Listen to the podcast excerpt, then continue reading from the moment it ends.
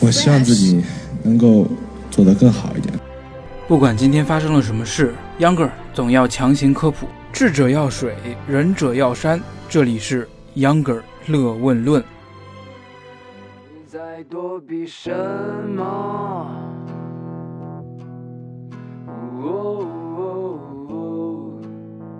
大家好，欢迎收听秧歌儿论文论。我是和很多网民一样，习惯了中国航天没有失误的秧歌儿。这两天，官方消息称，中国在西昌卫星发射中心用长征三号乙运载火箭发射中星九 A 广播电视直播卫星。发射过程中，三级火箭工作异常，卫星未能进入预定轨道。对于这次发射失败，网民们不仅没有大范围的批评，反而是各种安慰和鼓励。有的说难得看到一次失败，成功多了；看到一次失败都是奢侈。还有的说中国发射失败才是新闻，失败是成功之母。可见现在网民对于中国航天的信心是非常高的。其实中国航天成功率并不是从一开始就是这么高的，曾经中国也有那么一段时间经常失误。俗话说罗马不是一天建成的，中国航天如此的成就就是建立在以前的经验教训上的。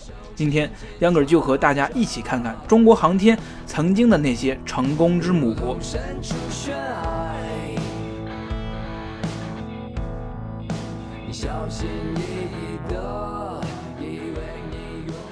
咱们先从最早的一次发射失败说起，那是东风吹战鼓擂的七十年代，当时的中国刚刚经历了成功发射的东方红一号卫星和实践一号科学探测与技术实验卫星。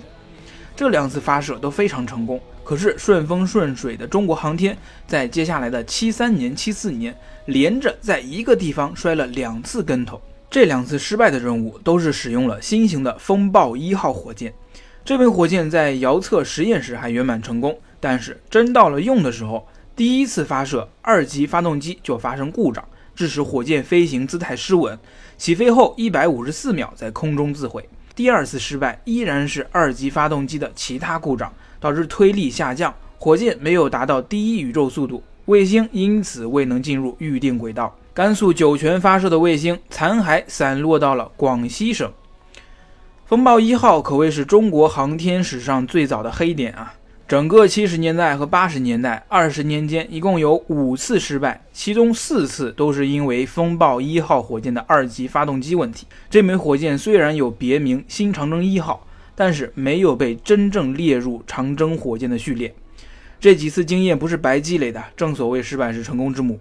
风暴一号火箭在一九八二年停用，在风暴一号的技术上。中国航天发展出了长征四号系列运载火箭，该系列火箭一直发展到丙型，到现在都在用，几十年间也只有两次失误。接下来就到了九十年代，中国开始将航天事业国际化、商业化，在给巴基斯坦老铁发射了一次卫星之后，一发不可收拾，先后给美国、澳大利亚等国家发射了很多卫星。这里面就包括秧歌很早以前节目里就讲过的摩托罗拉的一星计划中的十几颗一星卫星。也正是因为任务量大大增加，九十年代的前五年，先后就有五次失败。这还没完，中国航天的惨痛经历发生在一九九六年。一九九六年二月十五号，长征三号乙运载火箭首飞，点火起飞后约两秒钟，火箭飞行姿态出现异常。火箭低头并偏离发射方向，向右倾斜，飞行约二十二秒，火箭头部坠地，撞到离发射架不到两公里的山坡上，随即发生剧烈爆炸，星舰巨毁。更惨痛的是，这次发射失败还造成了人员伤亡。在此之后，中国航天痛定思痛，长征系列火箭发射连续十三年未有失误。在后面的岁月里，发射失败的例子就如今天的新闻一样，成为非常罕见的事情。要知道，越往后发展，火箭每年的发射次数都是大幅度提升的，这样一来，事故率就非常低了。如今，中国航天每年要发射二十多次火箭，到今天累计一共发射了二百五十一次，就算算上早先发射失败的次数，成功率也有百分之九十四点八二。话说，这次发射失败的火箭就是长征三号乙，在它服役的二十年里，也就是首次发射比较惨。后面基本上都非常顺利。二零一三年，长三乙改进三型火箭成功将中国首个月面软着陆器嫦娥三号与月球车月兔号送至地月转移轨道，可谓是战勋卓著啊。其实近年来，就算是发射出现了问题，卫星都还能再说一句：“我觉得我还能再抢救一下。”那些因为火箭问题未能进入预定轨道的卫星，还是有一定几率靠着自身变轨发动机进入预定轨道的。只是这样做会消耗大量卫星原来维持轨道用的燃料，从而导致卫星寿命大打折扣。这次长三乙携带的中星九 A 卫星虽然没有进入预定轨道，但是卫星的太阳帆板和天线都已经展开了。卫星系统工况正常，后续如何还得再等有关方的努力了。讲完这些，大家或许会对中国航天的发展有更进一步的了解。人们习惯于把一件事想得太过完美，但实际上人间正道是沧桑，没经历过发射失败，又怎么能让中国航天变得更完美呢？最后，杨哥再讲一个知识点，可能有些跑题，但是很有意思。那就是如今中国火箭发射已经在国际市场上有一定地位了。大家知道想让中国火箭发射一次卫星的价格是多少吗？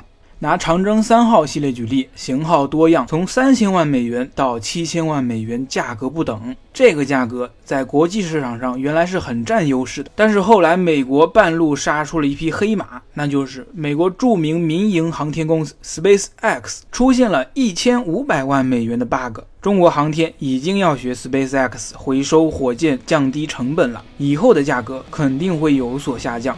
不知道以后让长征火箭给你发卫星，会不会成为你的小目标呢？